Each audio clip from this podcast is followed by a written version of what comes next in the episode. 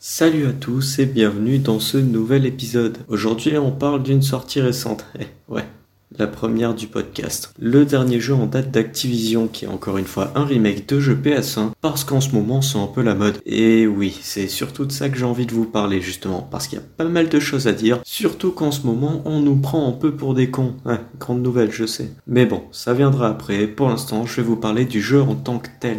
Nous voici donc partis pour Tony Hawk's Pro Skater 1 plus 2. Non, totalement chelou d'ailleurs. Bon alors ça ne paraît pas comme ça vu ce que je vous ai dit tout à l'heure, mais j'adore les remakes publiés par Activision. Ils m'ont permis de découvrir des jeux comme la trilogie Crash Bandicoot, que j'aime bien, mais surtout la trilogie Spyro, qui a été une très grande révélation pour moi, car je porte maintenant cette série dans mon cœur, et j'espère vraiment voir un épisode 4 arriver dans les prochaines années. Je n'ai pas pu toucher à Medieval ni à Crash Team Racing, mais ils sont clairement dans ma liste de jeux à faire, un jour, quand j'en aurai l'occasion. Et justement, dans cette liste, on y trouvait la série Tony Hawk. Ouais, avant la sortie du jeu dont je vous parle aujourd'hui, j'avais déjà envisagé d'essayer la série, mais je ne l'avais jamais fait. Bah ouais, j'ai plein de jeux à faire et c'était clairement pas ma priorité, surtout que je suis loin d'être un fan de jeux de sport et de skate la même occasion. Et quand le remake a été annoncé, je me suis dit, bah c'est là que je découvrirai cette mythique saga dont je ne sais pas grand chose à part sa formule. Et c'est donc ce qui est arrivé, et je vous propose de donner mon avis de novice sur la série. Voilà, avec un œil nouveau, pas un œil d'expert euh, Tony Hawk qui a joué à ça toute sa vie. Bon, déjà la première chose que je vais faire avant tout sur Tony Hawk's Pro Skater 1 plus 2, c'est créer mon personnage. Et pour passer vite fait sur cet éditeur, il est assez complet et libre. Il vous permet d'attribuer certains points forts ou points faibles, et vous avez 4 slots vides. On a aussi droit à une boutique sans microtransactions, mais ça dans laquelle vous pourrez acheter des tenues ou des skates, bref, de simples skins. En tout cas, sachez que si vous voulez finir le jeu entre guillemets, vous devrez accomplir des défis avec un perso custom, donc n'hésitez pas à en créer un dès le début. Du coup, une fois mon personnage terminé, je me suis directement lancé dans la carrière du premier Tony Hawk,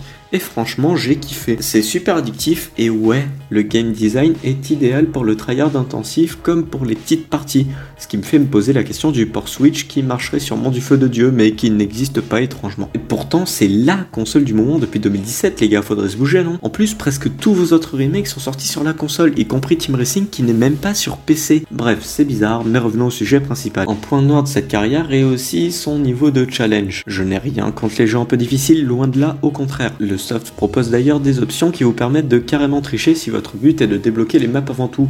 Sauf qu'entre apporter un peu d'assistance et casser le jeu, il y a un écart. Et le pire, c'est que la difficulté vient surtout des termes techniques du monde du skate. Désolé, mais en tant que nouvel arrivant, je sais pas ce que c'est en 5.0, et pourtant le jeu me demande d'en faire un pour débloquer une map. Alors ouais, Google explique et on a droit à une liste de tricks en jeu, sauf que bah déjà ils n'y sont pas tous, et de deux, rajouter une option qui nous permet au nom d'indiquer directement la combinaison de touches nécessaires afin d'effectuer le 10 tricks ne me paraît pas de trop. Parce que là, j'ai l'impression que le jeu me demande d'être un puriste du skate pour oser vouloir y jouer. Un peu comme ces mecs qui disent quoi Tu joues pas à Dark Souls en tant que mendiant, mais t'es une grosse chiasse, dis-moi. Ça ou être un gros nul qui triche pour réussir. Et on n'a pas droit à un entre-deux. Et c'est ça qui me gêne principalement avec cette campagne. Vous savez, Vicarious, vos remakes ne visent pas que les fans de vos licences, il y a aussi les autres comme moi qui sont curieux. Un truc que j'ai remarqué dans le jeu, c'est qu'il est fait pour être joué à la croix directionnelle. On a énormément de combos, chacun basé sur deux boutons de face de la manette, une direction et un bouton à droite de la manette. Par exemple, pour Xbox, gauche plus A ou haut plus X, bref, des trucs comme ça. Sauf que quand tu utilises le stick, tu sais pas forcément dans quelle direction tu pointes exactement.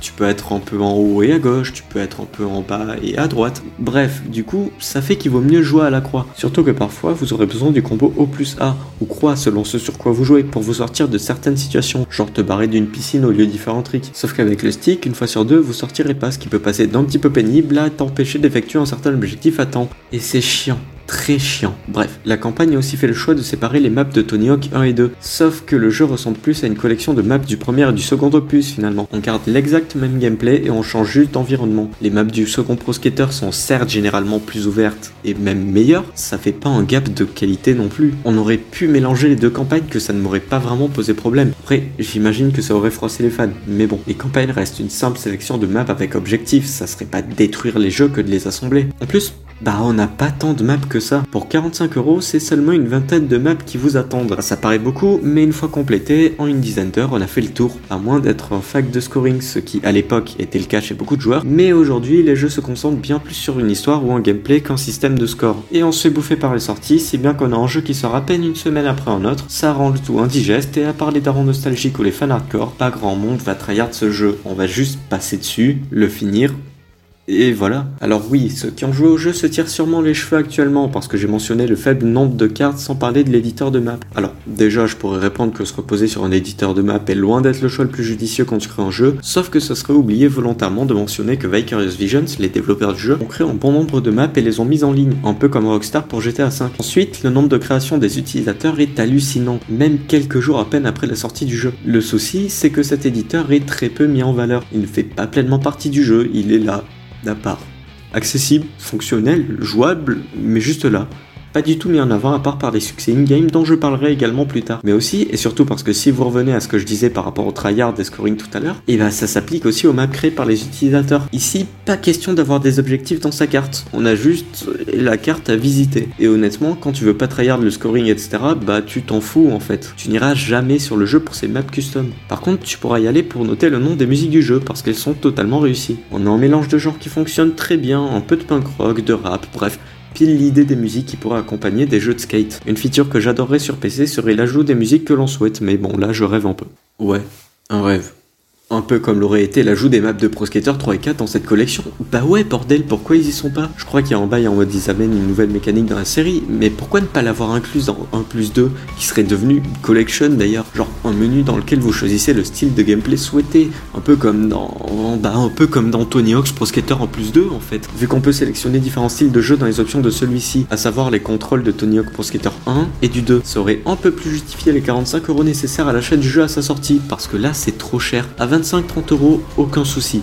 Mais là, c'est bien trop. À côté, Spyro Reignited Trilogy vaut 40 euros, sauf qu'il y a 3 jeux et qu'ils prennent plus de temps à compléter. Ce que Tony Hawk fait, c'est pousser la durée de vie avec un système de niveau qui augmente avec des succès qui vous font faire un peu n'importe quoi avec tous les personnages du jeu. En gros, vous devez tous amener leurs compétences au niveau maximum, ce qui requiert de ramasser des points de compétences dans chaque map. Sauf que faire ça 3-4 fois, ok, mais 15, non, bordel, non, personne ne veut faire ça. C'est de la fausse durée de vie ultra abusée comme on en voit dans les Assassin's Creed, ça. Après, comme je le disais au début, on n'a pas d'achat in-app.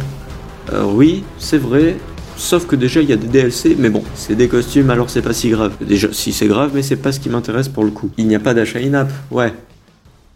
Pour l'instant. Crash Team Racing Nitro Fuel n'en avait pas non plus au début. Puis il y a une mise à jour et oh bah, la monnaie du jeu est devenue payante avec de l'argent réel. Oh c'est bizarre ça. Ça reste Activision les gars, on n'est jamais trop prudent. C'est des pros en game design quand on parle de gratter de l'argent. Et je crois qu'ils ont compris qu'ils avaient cette image. Parce qu'à côté des habituels Call of claqués dont tout le monde voit le Season Pass et les skins à 15 balles venir, il y a les remakes. Et pour eux, on se dit tous inconsciemment, bah c'est les jeux de l'époque, il n'y aura pas de trucs payants dedans. Parce qu'on a tous vu Crash et Spyro sur PS4. Et on a plus souvent les noms de Vicarious et Toys for Bob en tête que celui d'Activision quand on en parle. Et du coup, qu'est-ce qui vous dit que le remake d'Ape Escape, s'il existe, n'aura pas de boutique à skins payants avec de l'argent réel? Bref, les gars, faites gaffe quand vous achetez de l'Activision toujours. Même quand vous achetez n'importe quel jeu finalement, on a eu encore une preuve récemment avec Marvel's Avengers.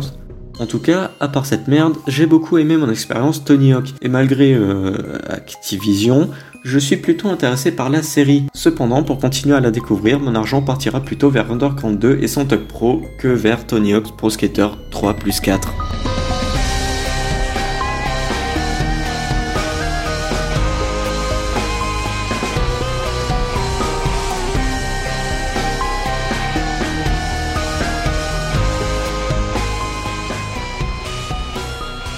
Merci d'avoir écouté ce nouvel épisode, j'espère qu'il vous aura plu. Si c'est le cas, faites-le moi savoir en rejoignant le Discord disponible dans la description de l'émission et en partageant l'épisode, ça me ferait super plaisir. Sur ce, portez-vous bien et à très bientôt.